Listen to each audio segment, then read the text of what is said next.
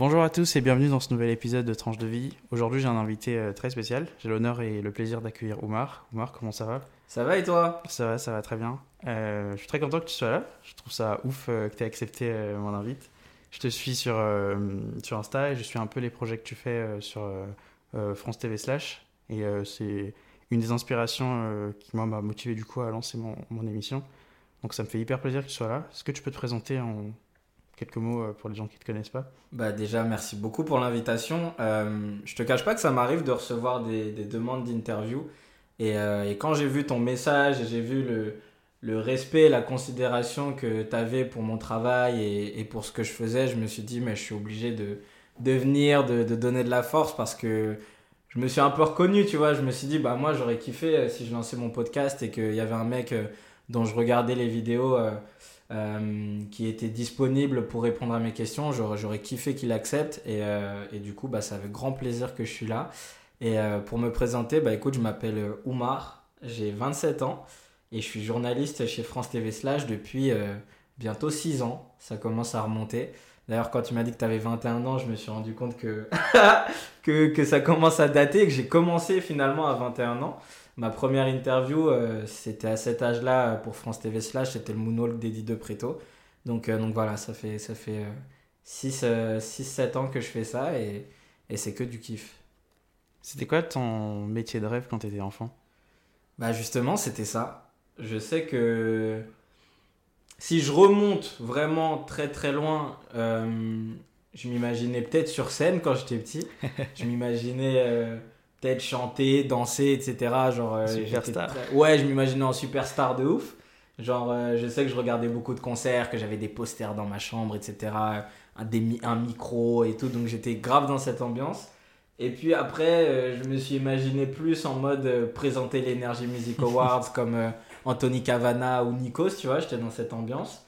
Et puis, euh, du coup, ces, ces références-là, ça m'a plus fait me dire, ok, animateur. Et puis après, je me suis plus dit, ok, animateur, c'est journaliste. Et je savais pas exactement ce que c'était euh, finalement le, métier de journaliste, mais je savais que c'était ça qui m'intéressait, tu vois, que, j'avais envie de, poser des questions, que j'avais envie de d'écrire. J'étais aussi euh, très curieux et, j'avais plutôt des bonnes notes en français. J'étais plus un Ouais. littéraire qu'un qu'un matheux, tu Et vois. t'é- t'écrivais quoi? J'écrivais plus les rédactions à l'école, tu vois. Ok. Genre, euh, après, ça pouvait m'arriver aussi d'écrire des, des poèmes, des chansons, tu vois. Mais, mais, mais même à l'école, on avait les exercices de rédaction.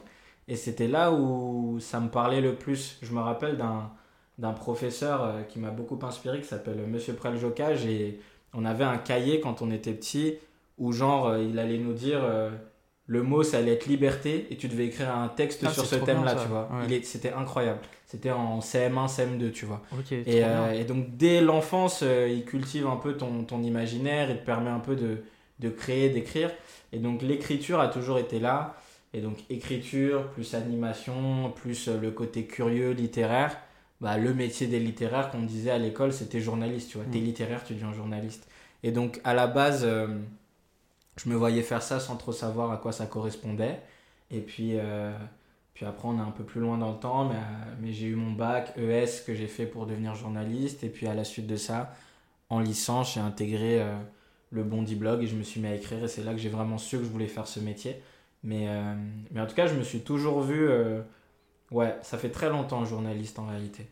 Avant le Bondi Blog, t'avais déjà eu une expérience un peu de radio ou des choses comme ça Du tout, non. Justement, tout a commencé au Bondi Blog. C'est-à-dire qu'avant le Bondi Blog, je savais même pas c'était quoi. euh, Enfin, je regardais pas le JT, je connaissais pas l'actu. euh. Même ma première euh, conférence de rédaction au Bondi Blog, ils m'ont demandé de proposer un sujet. J'ai proposé un sujet éclaté, tu vois, parce que j'y connaissais rien. c'était quoi le sujet? C'était, j'avais vu une brève dans Direct Matin. Euh, c'était un, un ado qui avait tué une vieille dame, enfin un truc hyper glauque, tu vois, genre euh, qui a rien à voir en plus avec la ligne éditoriale du Bondi Blog. Et j'étais là, ouais, on pourrait faire un article, euh, interviewer des psychiatres, des psychologues pour savoir pourquoi il a fait ça. tu.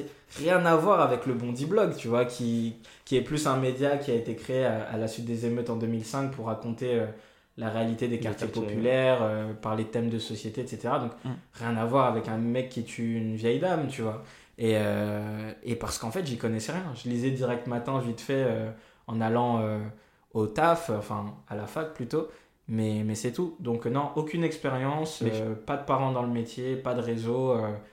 je savais juste que j'aimais écrire et que, et que j'avais envie d'être journaliste sans trop savoir ce que c'était. Je trouve ça ouf quand même qu'ils t'aient laissé ta agence, du coup. Tu les as contactés euh, comment euh Bah, c'est ce qui est ouf et ce qui est euh, vraiment incroyable avec le Bondi Blog, c'est que justement, c'est ça la philosophie du média, c'est que c'est un média participatif et qui ouvre la porte aux jeunes. Moi, je me rappelle, j'avais envoyé un, un mail, c'était Bonjour, je suis en licence d'histoire à la Sorbonne, j'aimerais devenir journaliste, je suis prêt à écrire chez vous, même bénévolement. Et ils m'ont envoyé, ils m'ont répondu, ils m'ont dit Bah, viens, nos locaux sont euh, à Bondy, voici l'adresse rue Roger Salengro, euh, viens, nous, viens nous voir. Et je suis venu et c'est là que j'ai proposé le sujet éclaté. On m'a dit c'est nul et j'ai proposé un autre sujet qui était euh, un peu plus pertinent. Et de là, j'ai fait mon premier article qui a plutôt fonctionné. On m'a dit à partir de là, tu peux écrire quand tu veux chez nous. Aujourd'hui, c'est quoi ton rapport avec eux? Avec le Bondi Blog, c'est un rapport de beaucoup de reconnaissance, beaucoup de gratitude. C'est pour moi, euh, j'ai pas commencé le journalisme en école de journalisme, j'ai commencé le journalisme au Bondi Blog. C'est vraiment ma première école. Et du coup, euh, j'y vais de temps en temps. Là, par exemple, j'ai fait une, une masterclass qui était co-organisée. Ouais, c'est ouf. En vrai, c'est une dinguerie. qui a été co-organisée par euh, l'association Golden Blocks, qui a été créée par euh, Ladji Doucouré et Mathieu Lahaye et euh, en partenariat avec le Bondi Blog. Et donc, c'était des jeunes qui veulent devenir journalistes qui me posaient des questions sur mon parcours. Et, euh, et c'est assez ouf quand on se dit que bah, il y a 6 ans, j'étais, j'étais un peu Ah, plus que alors. 6 ans. Du coup, Bondi Blog, ça fait euh, bientôt 10 ans. Putain, c'est une dinguerie. 2015. Ouais, ça fait 8 ans. Ouais, elle est plus très jeune là. Ah, ça m'énerve. mais ouais, non, mais c'est ça, c'est ça, 8 ans, euh, Bondi Blog, putain, c'est dingue en vrai.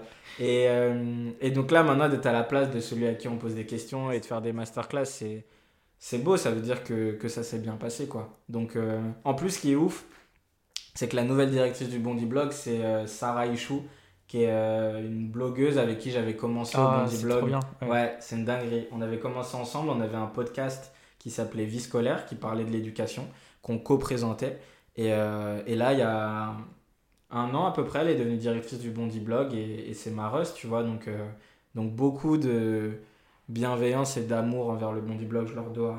Je leur dois tout en vrai. Je serais même pas entré en école de journalisme si j'avais pas été au Bondi Blog, tu vois. Ouais. Parce que c'est ma première expérience, c'est ça qui m'a donné un CV, c'est ça qui m'a permis de, de comprendre ce qu'était ce métier, c'est ça qui m'a permis de faire mes premières interviews. C'est, j'ai fait une cinquantaine d'articles au Bondi Blog, tu vois, donc ça a été Ah oui, quand même pas mal, assez. Ouais, j'en ai fait vraiment. Sur combien de sur, Sur deux de ans. temps Deux ans? Donc ça veut dire un pas toutes les deux semaines. ouais. Ouais.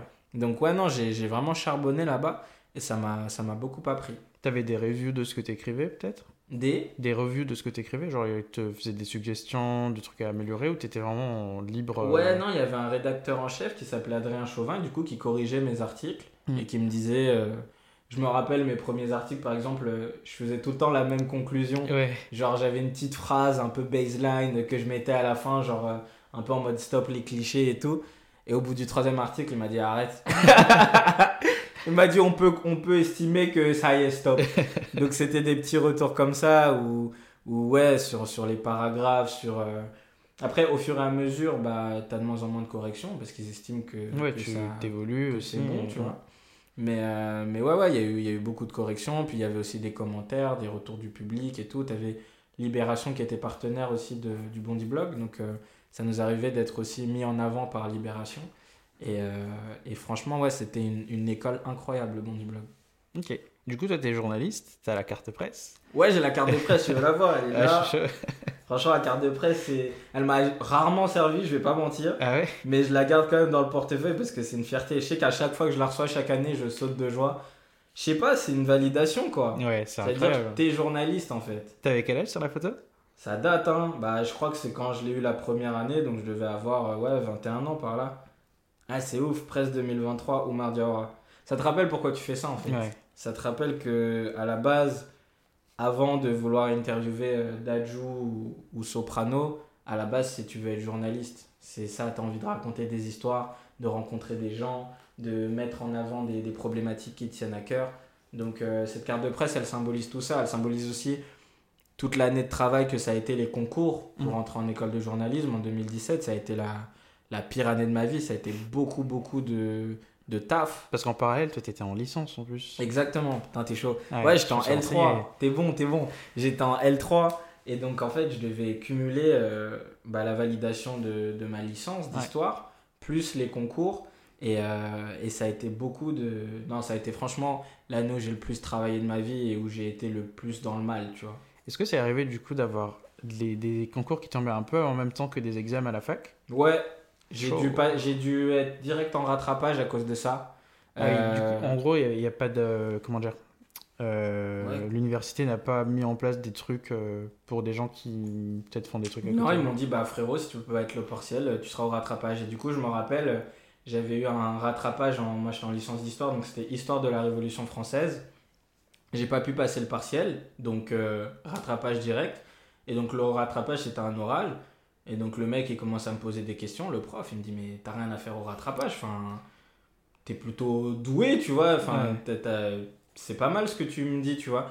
Et je lui dis, bah en fait, non, c'est parce que j'ai pas pu passer euh, les examens, parce que j'étais en concours et tout. Il m'a mis une bonne note et après, j'ai eu ma licence. Mais tu vois, à, cette- à ce moment-là, tu vois, même le fait de me dire, eh je- j'irai pas à mes examens, euh, j'irai direct au rattrapage, ça me faisait pas peur. J'étais en mode, eh, la priorité, c'est les concours, tu vois. Donc, euh, j'ai juste accepté euh, ce truc-là et, et je me rappelle, je l'ai pas si mal vécu que ça. Je me suis juste dit, euh, vas-y, on prend le risque. Évidemment que la prio, c'est les concours, quoi. Il se serait passé quoi si t'avais pas validé ta L3 J'étais mais que un homme mort. Ah ouais? Bah, tu peux pas entrer en école si t'as pas validé ta Ah, L3. Il faut quand même. En gros, c'est t'as obligatoirement trois années d'études Ouais. avant de passer les concours. Ouais, il faut un bac plus 3 minimum. Donc si j'avais pas eu euh, ma licence, euh, peut-être que l'école m'aurait gardé une place pour l'année suivante. Hmm. Mais en tout cas, j'aurais dû, euh, La valider. euh, j'aurais dû valider, ouais. J'aurais dû valider. Donc non, non, il était hors de question de pas avoir ma licence. Après, tu sais, il y a des équivalences. Donc premier semestre, euh, tu sais que je sais plus combien j'avais eu. J'avais dû avoir peut-être... euh, je sais même plus en vrai combien j'ai eu en L3. Mais en tout cas, le but, c'était d'avoir la meilleure note au premier semestre pour Comme ensuite avoir l'équivalence. Exactement. Exactement. Et du coup, non, j'avais, j'avais pris le risque parce que la prio, c'était les concours. Il était hors de question de rater un concours Mm. parce que j'avais un partiel, tu vois. Parce que même la licence d'histoire, je l'ai faite pour devenir journaliste et pour passer les concours. Donc Mm. tout était fait pour Ah ouais, cet objectif-là. euh, à l'avance. De ouf. Les concours, tu les prépares en étant en prépa? Attends, je finis de manger. euh, T'inquiète. ouais, moi j'étais à, à la prépa égalité des chances de l'ESJ Lille. Ouais. Ça m'apprendra à prendre un, un bonbon en pleine conversation. Mm. Je vais me servir à boire en attendant. Bien vu. Ouais, moi j'étais à la prépa égalité des chances de l'ESG Lille, donc c'est une prépa qui est euh, ouverte exclusivement aux boursiers. Ils prennent à peu près 20 boursiers dans la promo. Et, euh, et donc c'est une prépa par correspondance, donc moi j'étais toujours chez mes parents en, en région parisienne et euh, je recevais des exercices, de la méthodologie. Euh, après, pendant les vacances, on avait des sessions à Lille et à Bondy, parce que c'est une prépa aussi qui est en partenariat avec le Bondy Blog. Donc, vraiment, encore une fois, le Bondy Blog, est c'est partout en fait. ah, c'est ma famille, vraiment. c'est, c'est... Même en te le disant, je, le ré- je réalise que ouais, le Bondy Blog, putain, ils m'ont fait quoi. Truc de ouf. Et, euh, et du coup, ouais, prépa par correspondance euh, pendant l'année scolaire, et puis après, session à Lille et à Bondy. Et en fait, c'est vraiment, ils t'apprennent comment se déroulent les concours. C'est quoi la méthodologie qu'il faut avoir, quel type de réponse ils attendent, euh, comment travailler l'actu surtout? Hmm. Il y avait des grosses épreuves d'actu.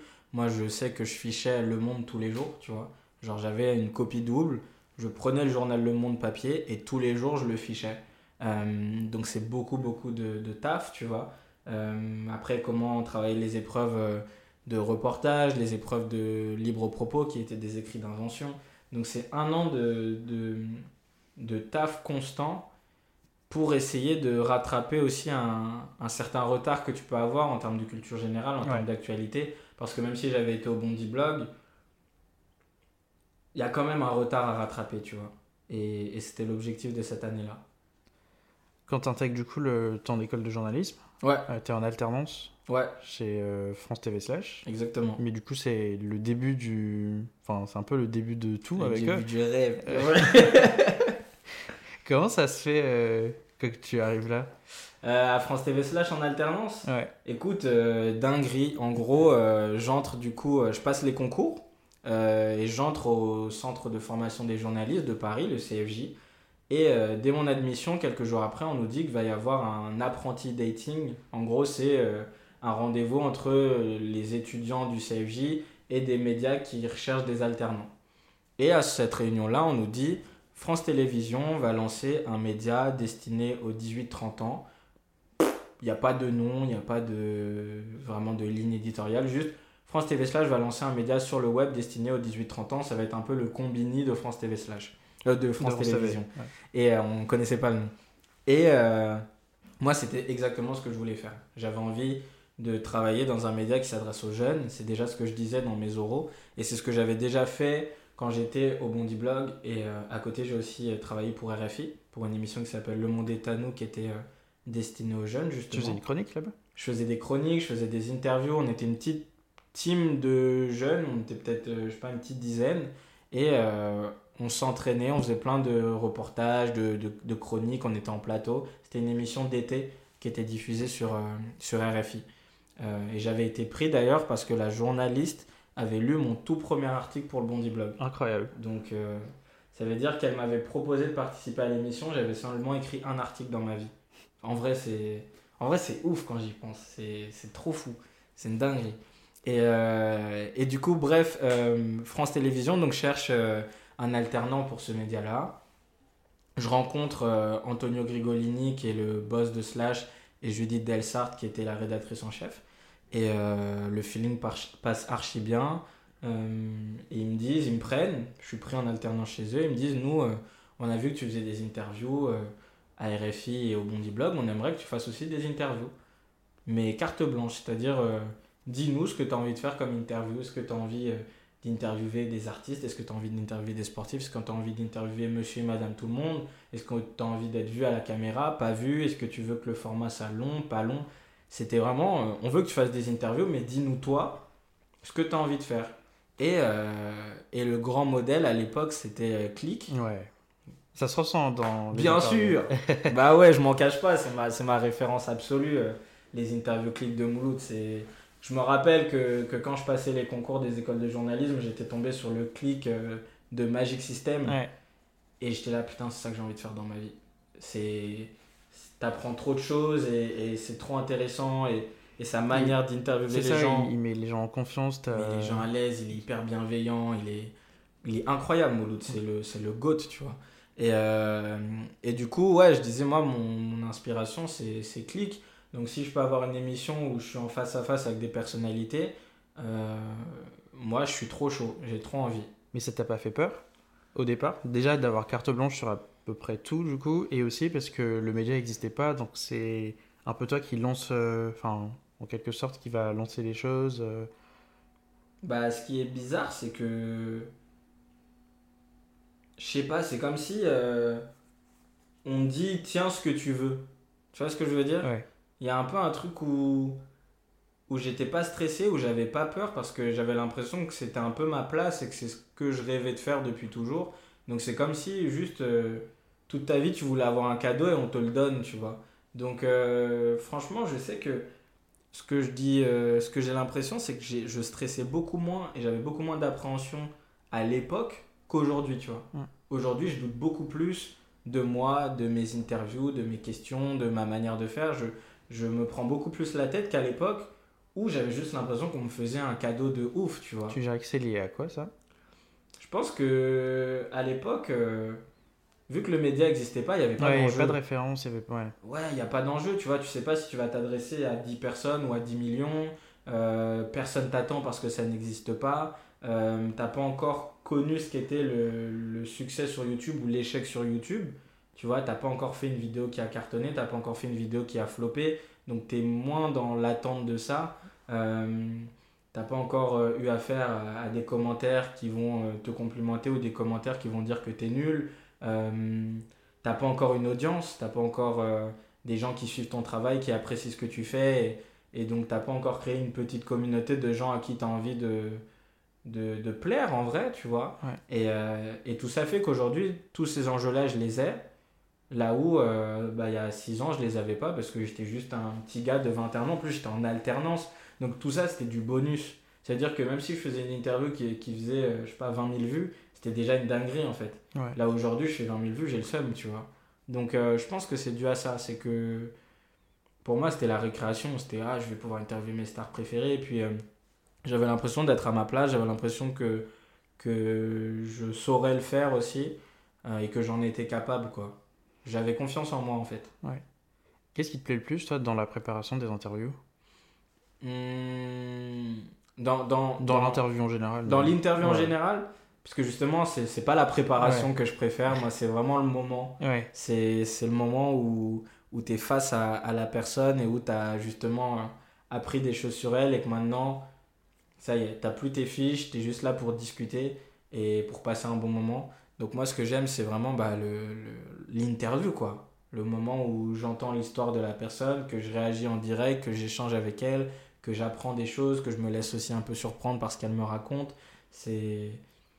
c'est J'aimerais vivre ces moments encore plus souvent, tu vois. Parce que finalement, une interview pour qu'elle sorte euh, sur YouTube, c'est euh, près de deux semaines de taf. ouais. Et donc c'est deux semaines de taf et la, la rencontre en soi, elle dure euh, une heure, une heure et demie maximum. Donc j'aimerais limite en faire plus et limite réduire le moment de préparation et, euh, et de diffusion. C'est pour ça que j'aime bien Twitch en ce moment par exemple, parce que ça me permet de, de multiplier les interviews et de plus avoir euh, autant de préparation parce que c'est beaucoup plus spontané et pas tout le truc de diffusion parce que c'est du live. Donc je trouve ça cool. Mais, euh, mais ouais, moi ce que j'aime c'est le moment. J'aime bien aussi la phase de montage. Euh, revoir les images, choisir les séquences. Parce que tu es impliqué dans, dans le montage aussi? Ouais, ouais, ouais, carrément. C'est moi qui choisis euh, ce qu'on conserve au montage. Ok. En gros, si on tourne euh, une heure et quart et qu'on doit garder 30 minutes, c'est moi qui décide Les 30 les minutes. 30 minutes qu'on conserve. Bien sûr, après, il y a mon producteur qui valide, il y a les chargés de programme, les conseillers de programme qui valident, etc. Mais, euh, mais c'est quand même moi qui est le, le, le cutter, quoi. C'est Ouais. moi qui dis, ok, on garde ça, on garde ça, on garde ça. Et, euh, parce que c'est moi qui suis euh, responsable de l'éditorial. Ça veut dire tout ce qui est éditorial, tout ce qui est dit dans l'interview, c'est mes questions, c'est moi qui les prépare toujours validé par une équipe, euh, mon producteur, etc., Laurent, Laurent Bossé, que je salue si un jour il écoute cette interview. Euh, mais, mais ouais, c'est moi qui suis responsable de, de toute cette partie. Tu dirais que c'est quoi l'importance d'une bonne préparation dans une interview? C'est... euh, Parce que tu sais, il y y, a beaucoup de. Enfin, j'ai l'impression qu'il y a un peu deux écoles, on en parlait avant le début. T'en as qui vont préférer être spontané et vraiment ne... faire le strict minimum, savoir un peu de, de quoi tu vas parler et Mhm. surtout qui est ton invité. Et euh, t'en as d'autres qui essaient de bien encadrer le truc. Tu te places où par rapport à tout ça? Hmm, Moi, je suis le bon élève, mais de moins en moins bon élève. C'est-à-dire que avant, je travaillais euh, une semaine mes interviews. Je lisais tout, tout, tout, tout, tous les articles sur Internet, je les lisais.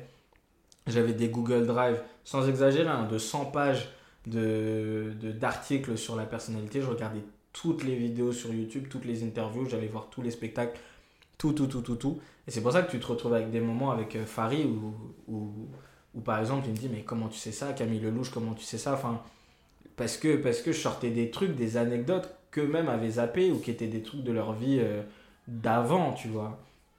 Et, euh, et donc, je sais que j'ai eu ce truc de, de bon élève qui, qui prépare à fond ses interviews pendant longtemps.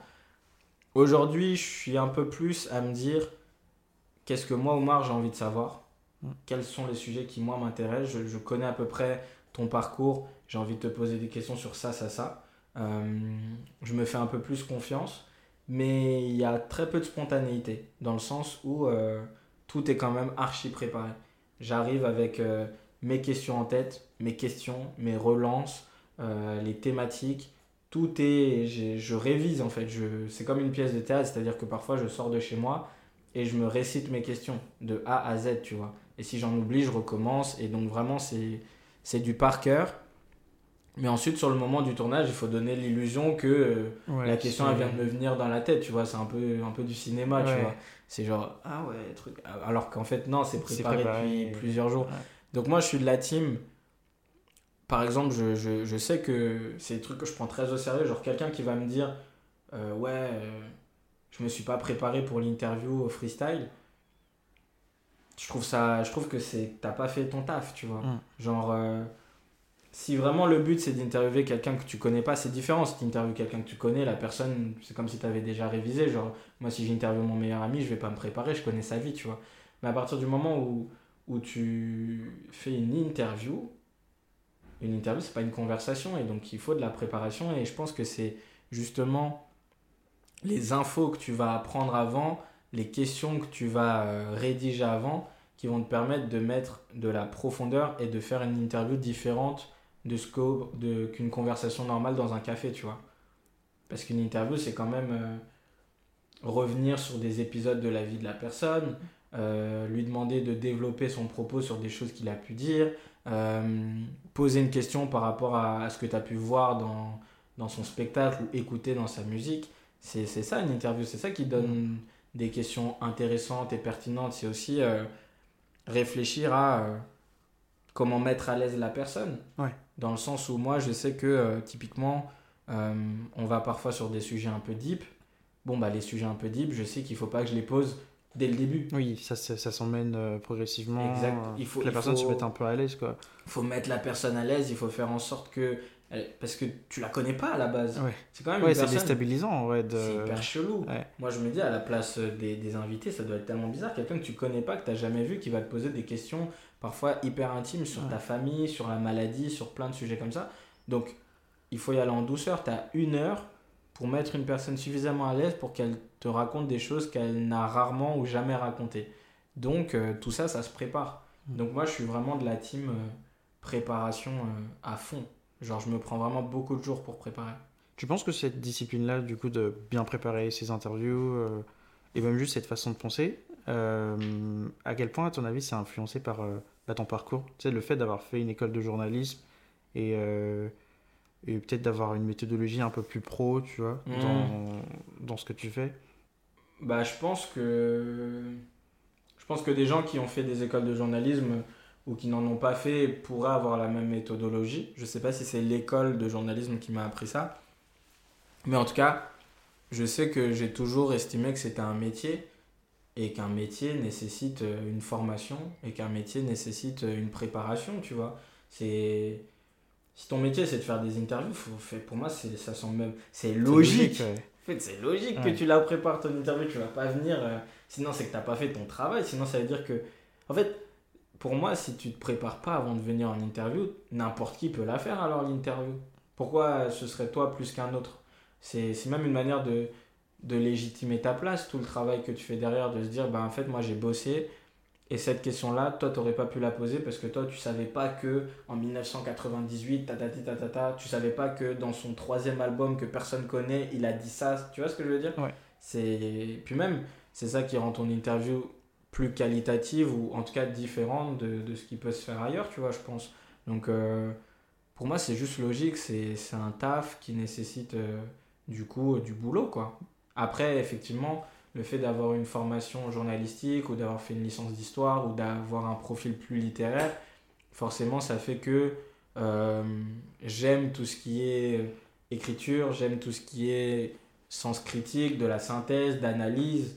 Donc je pense que tous ces, petites, ces petits skills-là que j'ai eu euh, durant mon parcours scolaire m'aident aujourd'hui à bien euh, orienter ma pensée, organiser mes interviews, euh, avoir une chronologie, un cheminement logique.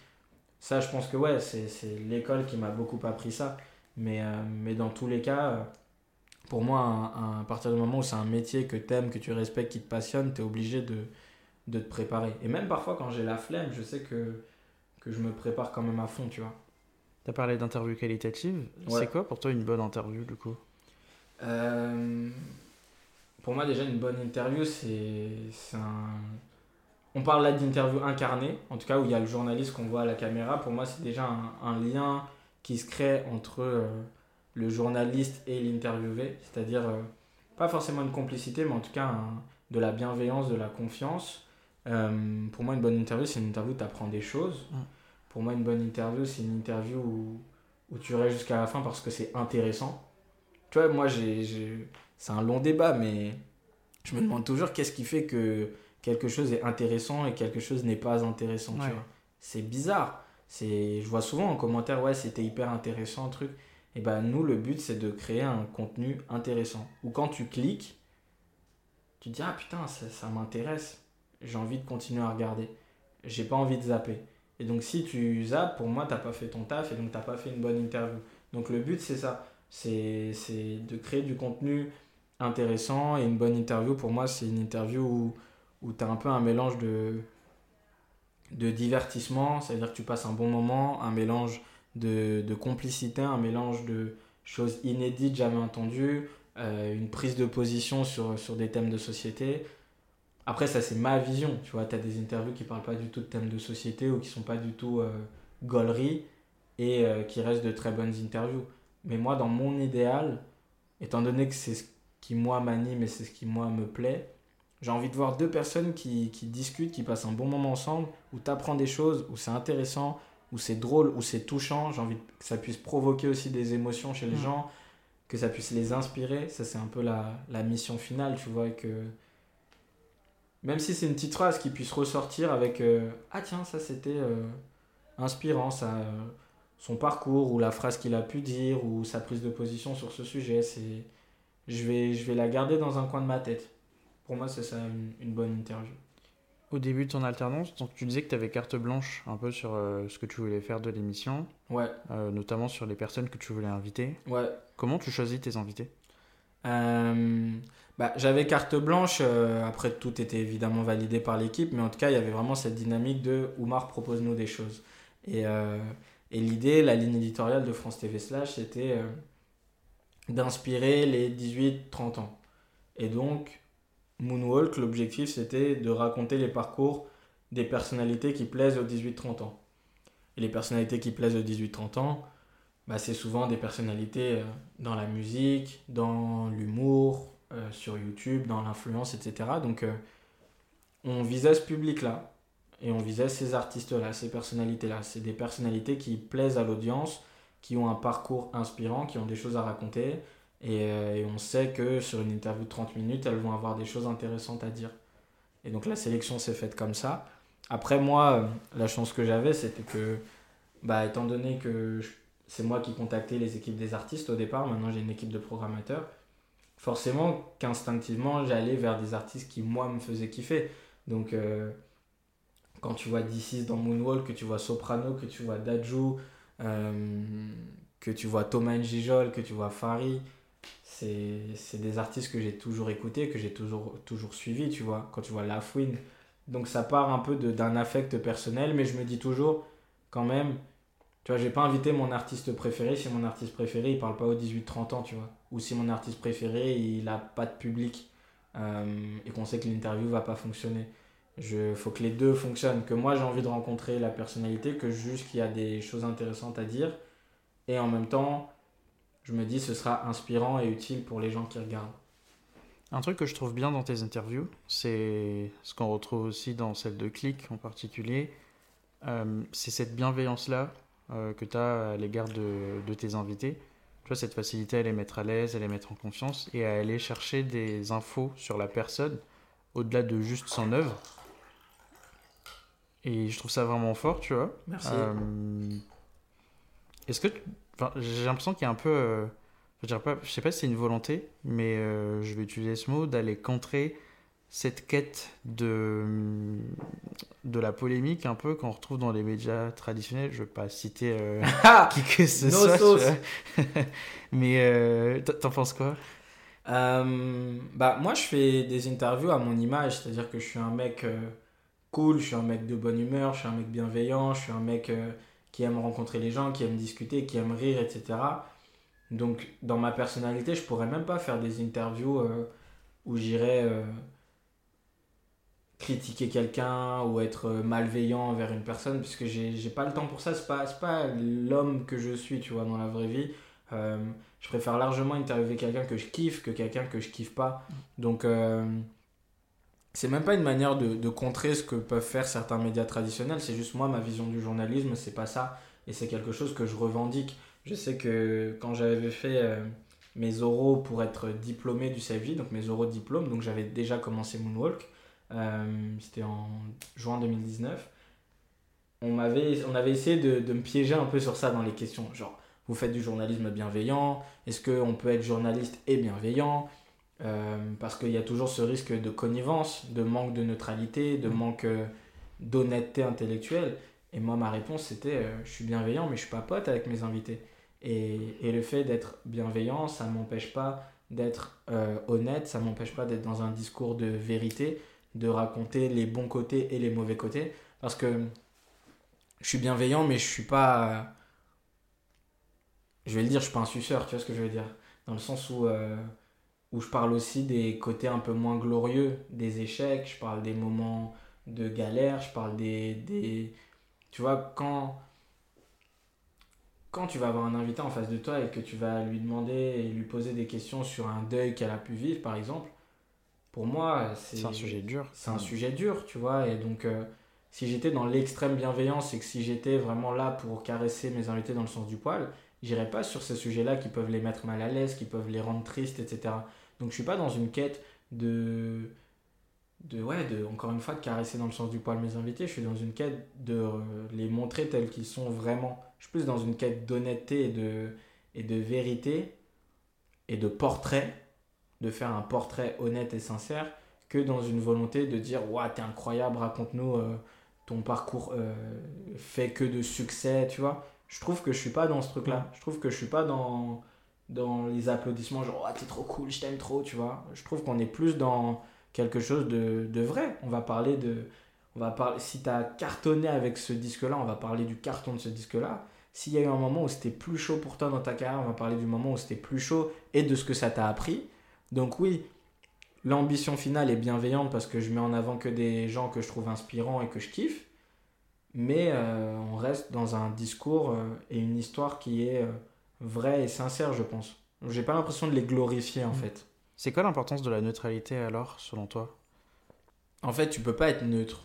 Tu peux être honnête, mais tu peux pas être neutre. C'est-à-dire que on, on, nous dit un peu dans les écoles de journalisme à la base, euh, le journalisme doit être neutre. Et puis on apprend quand même à déconstruire ce truc-là parce que quand on traite d'un sujet, on traite toujours avec un angle, avec un parti pris. Euh, n'importe quel sujet, il y a toujours un sous-sujet, il y a toujours une question qui est posée. Et donc à partir de là, le journaliste qui pose cette question, il peut plus être neutre parce que en fonction de tes affinités, en fonction de ta personnalité, tu vas choisir un angle et ne pas en choisir un autre, tu vois. Donc pour moi, tu peux pas être neutre et c'est pour ça que que je revendique le fait de trouver inspirant mes invités.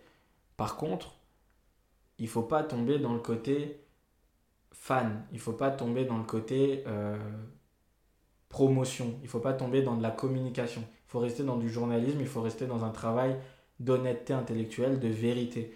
Ça veut dire que moi je dis pas que je suis neutre, mais en tout cas je dis que, ce que je fais c'est vrai, tu vois.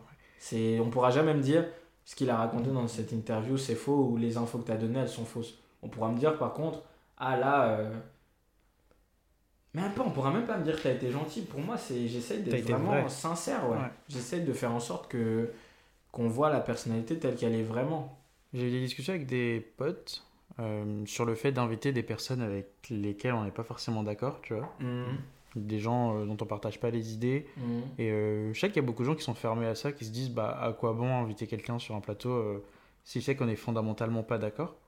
Comment tu te positionnes toi par rapport à ça? Bah moi je sais que ça m'intéresse pas non plus.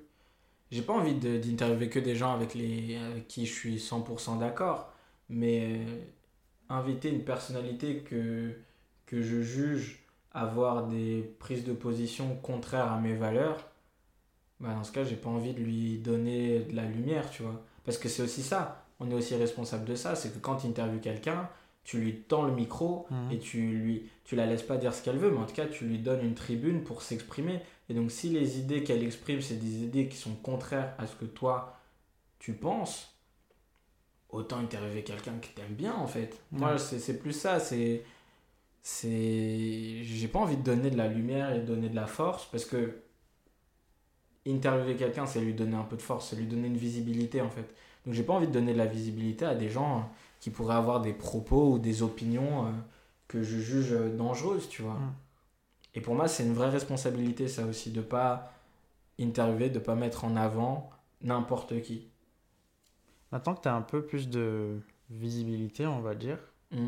euh, est-ce que tu as l'impression d'avoir aussi une responsabilité vis-à-vis euh, euh, des, des, choses qui te tiennent à cœur, toi, des personnes qui te suivent, de prendre position euh, sur des thématiques comme, je sais pas, récemment, il y a eu la mort de Naël, des choses comme Hmm. ça.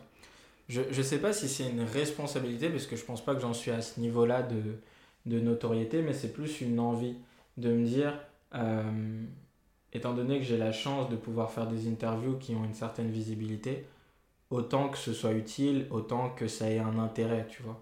Et donc, euh, je sais que par exemple, euh, lors du décès de la disparition de George Floyd en 2020, j'avais eu euh, l'envie d'interviewer Rokhaya Diallo. Ça sortait un peu euh, des, des, de- des personnalités qu'on avait l'habitude d'inviter. Elle, est plus euh, dans le journalisme, etc. Et, et sur des thèmes euh, engagés. Euh, mais j'avais envie de le faire parce que c'est une personnalité que je jugeais inspirante et que je trouvais qu'elle pouvait éclairer de manière hyper pertinente ce qui se passait en ce moment. Donc j'ai cette envie-là aussi de parler de, de thèmes de société, de thèmes d'actualité. Euh, même là, par exemple, dans le numéro de feed qui sort dans deux jours avec euh, Cédric Doumbé et Black M, ça me tenait à cœur de parler de violence policière, de ce genre de thématiques, de, de discrimination, etc. Parce que je pense que c'est des thèmes qui sont importants, utiles, et que si tu as l'opportunité de les mettre en avant et, euh, et de tenir des propos qui ont un sens, autant le faire. Donc c'est pas une responsabilité, puisque je pourrais très bien ne pas en parler, je pense, à, à mon échelle, mais c'est une envie. Je pense que c'est comme ça que je vois mon métier aussi. Ça veut dire que souvent, moi, on va me dire que je suis euh, dans la culture à 100%, que j'interviewe des rappeurs et tout. Mais je trouve pas que ce soit 100% le cas. Je trouve qu'on parle quand même de thèmes de société, de Mm. thèmes qui sont progressistes. Euh, on prône des valeurs d'inclusion, d'ouverture d'esprit. Euh, on va dénouer certains clichés. On va parler de l'importance des représentations. Euh, on va lutter contre toute forme de discrimination dans, dans, dans les interviews que je fais et, et, et par le prisme de la culture populaire, oui, Ouais. ou de la culture tout court, mais, euh, mais toujours avec cette volonté de raconter la société. C'est bon et c'est mauvais côté, tu vois. Euh, tu as parlé de Fit, qui Ouais. est euh, l'émission que tu, que tu animes actuellement. Et avant ça, il y a eu Moonwalk. Petite question, pourquoi Moonwalk? Pourquoi le nom? Ouais.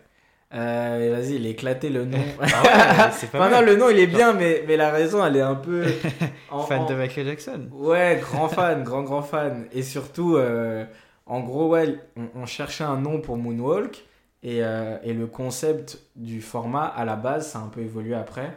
C'était de revenir entièrement sur le parcours d'un invité, de revenir en arrière, de revenir sur les La pas. réflexion est beaucoup trop poussée. là. Et donc Moonwalk. mais euh, mais j'étais content quand même de trouver un nom qui, un, avait un sens avec le concept, deux, est stylé, parce que Moonwalk, je pense que ça se retient et c'est efficace.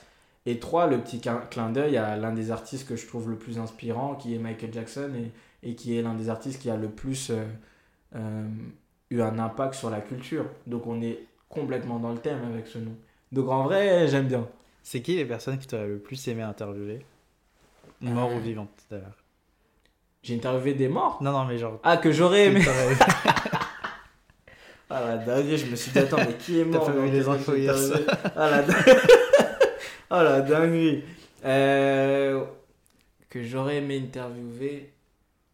Moi, j'adorais interviewer euh, Justin Bieber, Céline Dion ou Jamel. C'est un top 3, euh, trois personnes qui n'ont rien à voir. Ouais, j'étais en train de me dire, c'est quand même fort en euh, télétravail, mais. Justin Bieber, parcours de fou. Incroyable. Moi, ce que je me dis parfois et qui me fait me dire c'est une dinguerie, c'est que Justin Bieber n'a même pas 30 ans.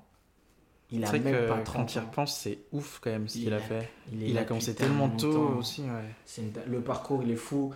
Et, et, et tout ce rapport à, à la notoriété, à la santé mentale, quand tu es Justin Bieber, quand tu deviens une icône, quand tu deviens un, un gendre idéal pour toute une génération de, de, petites filles et de petits garçons, tu vois. Euh, comment tu vis ce truc-là? Ces mèches de cheveux qui se vendaient à des millions de dollars. Enfin, il y a eu toute une fascination autour de ce mec. Euh, comment tu grandis quand tu es Justin Bieber? Je trouverais ça fascinant, vraiment, de l'interviewer. Jamel, je pense que c'est la personnalité qui m'a le plus inspiré dans ma vie, euh, de par son parcours, de par ce qu'il représente, du fait que euh, quand je le regardais à la télé, j'avais l'impression qu'il racontait un peu mon histoire et celle de ma famille. Donc euh, j'adorerais discuter avec Jamel Debbouze. Et Céline Dion parce que, un peu comme Justin Bieber, parcours de fou, tu vois, je pense que c'est l'artiste francophone qui a l'un des parcours les plus dingues. C'est un parcours de, de femme, d'artiste, de, de, de, de, combativité. De... Enfin, son parcours, il est dingue aussi, tu vois, Céline Dion, et ça a l'air d'être une, une, une, personnalité fascinante. Donc, euh, donc ouais, ces trois-là, ouais. Trois-là de fou. Et le jour où je le fais, euh, ça y est, on aura fait le tour. Ouais, ça y est. Ouais. Ouais, bah ouais, t'as interviewé Jamel. Just... Les trois, hein. si tu fais les trois, c'est bon. si tu fais les trois, c'est bon. Sur tes émissions, un truc que je trouve ouf, c'est euh, comment tu reviens un peu sur les, les épisodes durs de la vie des artistes, des personnalités que tu interviews. Et, et comment ça, ça met un peu en lumière les problématiques de, de santé mentale en général. C'est important pour toi de libérer la parole sur ces sujets-là et d'en parler en particulier avec les artistes euh, bah, qui ont autant de visibilité bah en fait, c'est ça, c'est que moi, je me dis. Euh... En fait, moi, j'ai été et je suis ce fan qui regarde les interviews de son artiste préféré, qui lit des articles, qui est inspiré par les textes de, de, de cette personnalité. Et donc, je me dis, si tu es un, un jeune ou un moins jeune de 18, 30 ans, 45 ans, et qu'au départ, tu cliques sur une interview de, de ton artiste préféré, et qu'au final, il te raconte un truc et tu te rends compte que waouh, il a la même histoire que moi, waouh, ce qu'il traverse, je le traverse aussi. Et il s'en est sorti et il me donne des conseils. Et aujourd'hui, il a l'air d'aller mieux. Et aujourd'hui, c'est quand même une big rosta qui, qui inspire plein de gens. Bah, je pense que ça peut vraiment être utile et que ça peut vraiment inspirer les gens. Et on le voit hein, dans les commentaires, tu vois, tu as des gens qui, qui se reconnaissent profondément dans les, dans les problématiques traversées. Et, aujourd'hui, les, les questions de santé mentale, c'est un vrai sujet de société, c'est ce que traversent beaucoup de, de jeunes, tu vois, les, les, les enjeux de, de dépression, d'anxiété, etc. Et tu as beaucoup d'artistes aujourd'hui, de la nouvelle génération notamment, qui prennent ce parti-là de parler de ces thèmes-là, qui font des chansons sur ces sujets-là et, euh, et qui sont prêts à en discuter.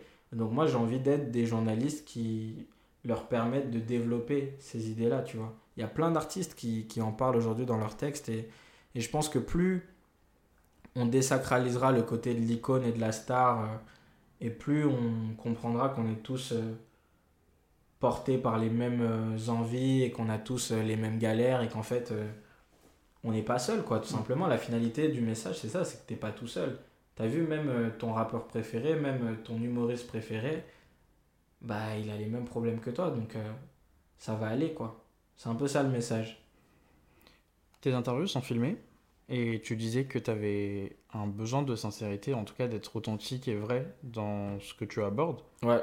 Est-ce que tu penses que avec euh, tout le setup, les caméras, etc., est-ce que tu penses qu'on peut quand même avoir ce, rapport euh, très vrai du coup avec l'artiste, le mettre suffisamment en confiance comme si on était dans un café, ou tu penses qu'il y aura toujours une petite barrière euh? Il y aura toujours une petite barrière. Et le but, c'est de faire en sorte que cette barrière soit la plus fine possible. Ça veut dire qu'évidemment, qu'à partir du moment où il y a une caméra, il ne pourra pas dire autant de choses que si elle n'était pas présente. Évidemment que moi, à partir du moment où il y a une caméra, je pourrais pas être aussi moi-même que si elle n'était pas là. Donc l'objectif, c'est de faire en sorte que, la caméra soit la plus invisible possible. Après, le fait d'avoir une caméra devant toi, ça peut aussi te permettre de dire, bon, cette fois-ci, je vais me livrer, euh, je vais me raconter, je vais dire des choses que je dis même pas dans la vraie vie parce que ça peut avoir une utilité pour les jeunes. Donc la caméra, ça peut être un frein, mais ça peut aussi être un, un booster pour donner envie aux artistes de se confier. Mm. Mais, euh, mais globalement, je sais que nous, l'objectif, c'est de créer une bulle. Je me rappelle, euh, c'était Judith Delsart qui était ma rédactrice en chef sur les premiers moonwalks, ça lui tenait à cœur d'éloigner de ouf toute l'équipe technique, de reculer les caméras, de nous mettre vraiment dans notre bulle. Et elle faisait vraiment gaffe à ce que même moi, j'ai pas une caméra en face de moi et tout. Enfin, elle essayait vraiment de, de créer un, un, espace pour que l'artiste ne soit qu'avec moi et qu'il se sente vraiment euh, comme à la maison, quoi. Et, euh, et je sais que moi, j'ai souvent eu des retours des équipes des artistes qui me disent Ouais, là, il s'est trop confié, euh, il faut qu'on supprime cette partie parce que il, il était dans le flow de la conversation avec toi et il s'est un peu oublié, tu vois. Et moi, c'est un peu mon objectif. Mm. Donc, je pense que, en tout cas, ce que j'essaye de faire, c'est précisément ça. Et je dis pas qu'on réussit sur chacune des interviews, mais tu vois, par exemple, avec Fit, je trouve qu'on ressent vraiment ce truc-là. Le fait d'avoir fait l'appart. Ouais, en fait, avec, c'est ça, euh, même le cadre. Ouais, le cadre, même fait le- moi, c'est- exactement ça que je voulais apporter avec Fit par rapport à Moonwalk. C'est-à-dire que Moonwalk, je trouvais ça cool dans le fond, mais je trouvais que dans la forme, il manquait quelque chose. Et dans les commentaires, je recevais souvent ce truc de euh, Ah, on dirait une conversation entre potes et tout, c'est cool. Et, euh, et du coup, je me suis dit Ok, pour Fit, il faut qu'on Pousse pousse, le curseur et qu'on se dise Ah, ok, on dirait une soirée entre potes. Vas-y, on fait une soirée à l'appart entre potes et il y a un canapé et il y a des. euh, et il y a des dragibus et en fait on est vraiment entre amis tu vois Mm. et, euh, et je trouve que la forme et le fond dans ce nouveau format qui s'appelle Fit participent à ce truc là où le fait d'être deux aussi et de se rencontrer pour certains pour la première fois ou de pas avoir l'occasion de discuter souvent ça crée ce truc vraiment entre amis à la maison et, euh, et en fait on se livre et on se rend même pas compte qu'on est filmé. La caméra la caméra n'existe plus. Sur Fit, est-ce que tu as une façon de créer les associations entre les deux personnes que tu invites Ou c'est vraiment un truc que tu fais parfois au hasard Tu dis euh, j'ai envie d'avoir lui et un tel qui se connaissent pas nécessairement et- Non, le- justement, l'objectif de Fit, c'est contrairement à, à d'autres interviews croisées qui, qui peuvent exister ou qui ont déjà existé, c'est qu'il y a vraiment une histoire commune. Mm. C'est que les invités viennent se rencontrer ou discuter ensemble. C'est pas genre, euh, ah tiens, euh, lui on a envie d'avoir lui, ah lui on a envie d'avoir lui, et on leur demande même pas leur avis, et ils viennent, et ils se retrouvent à côté, ah tiens, ça va. C'est vraiment, est-ce que ça te dit de faire cette interview avec cette personnalité-là? Propose-nous des noms. Ah tiens, on a pensé que ce serait cool de le faire avec lui, qu'est-ce que t'en penses? Et c'est pour ça que c'est dur aussi à programmer, tu vois, c'est très dur. Mes, mes programmateurs ont, ont beaucoup galéré cette année. Gros bisous à, à Tess et Corentin euh, qui m'ont beaucoup aidé et, et on n'aurait pas fait fit sans eux. Mais, euh, mais tu vois, euh, c'est c'est vraiment ce qu'on veut, c'est qu'ils aient envie de parler ensemble et de discuter devant cette caméra. Donc, euh, parfois, on va leur proposer une liste de plein de noms. On va proposer 10 noms à l'un et il va dire Ok, pour celui-là, celui-là, et on va essayer de programmer celui celui-là ou celui-là. Parfois, on va arriver direct avec, par exemple, Medine et Oli. On a dit euh, à l'équipe de Medine, on aimerait le faire avec Oli. Ils ont dit trop chaud. Medine, il a contacté Oli. Ça s'est fait de manière assez fluide. Donc, ça dépend. Parfois, c'est euh, Attic, c'est lui qui nous a dit qu'il voulait le faire avec Mm. Inès Reg, par exemple. Mm. Ça dépend, mais il y a toujours un- une volonté des deux côtés de passer un moment ensemble. Ok. Et euh, c'est quoi les projets futurs? Projet futur, euh, saison 2 de Fit, dès la rentrée. Là, on finit la première saison euh, jeudi. Donc, deuxième saison de Fit. Et puis, et puis ouais, j'aimerais bien développer un nouveau projet à côté de ça. Ou sur Twitch, ou sur YouTube. Mais, mais je sens qu'il me manque encore un autre format. Donc, je pense que 2024, ça va être ça. D'avoir euh, un binôme entre Fit et un autre projet qui n'est pas encore écrit et qui n'est pas encore euh, calé, mais je sens qu'il me manque euh, autre chose. Ok. Est-ce que tu aurais des recommandations ou des conseils pour des gens qui se lancent ou en général même? Bah, c'est plus toi qui en auras, frérot, parce que là, tu vois, tu as 21 ans, tu as lancé ton setup, tu as lancé ton podcast, donc je crois que c'est plus à toi de, de donner des conseils, parce que moi, finalement, j'ai eu, j'ai eu de la chance, j'ai été pas mal épaulé, tu vois, j'ai été épaulé par euh, le Bondi Blog, j'ai été épaulé par une école de journalisme, j'ai été épaulé par France Télévisions. Toi, là, on est chez toi, tu as, installé ton setup, tu t'es payé toi-même ton matos, tu, tu contactes les gens, etc. Donc, euh, j'aurais envie de leur euh, donner comme conseil de s'inspirer de ce que toi tu fais, tu vois, de faire les choses en fait. De pas attendre d'être dans une école, de pas attendre euh, d'être dans un gros média. Je dis ça, c'est facile aujourd'hui, mais parce que moi, j'ai pas eu ce courage là, tu vois. Moi, j'aurais jamais eu le courage de faire ce que tu fais là. Jamais de la vie, je l'aurais jamais fait. J'avais besoin d'être dans un média, j'avais besoin d'avoir une légitimité euh, de par euh, les gens avec qui j'allais travailler. J'aurais jamais osé me lancer tout seul. Et aujourd'hui, il y a cette possibilité-là avec les réseaux, avec la facilité de poster des podcasts, des vidéos sur les réseaux, etc. Donc franchement, si vous avez envie de faire ce métier, faites-le. Et après, j'ajouterais que ça a quand même du sens d'avoir une formation, de faire une école de journalisme. Je pense que c'est ça qui donne aussi un bagage, une formation, un réseau pour ceux qui le peuvent. Et puis, et puis voilà, c'est un métier de passionné, donc de, de garder la passion et, et, de faire ce métier pour, pour les bonnes raisons. J'aimerais revenir sur un dernier truc. Euh, Pose toutes les questions que tu veux, frérot. tu as parlé d'école de journalisme, du coup.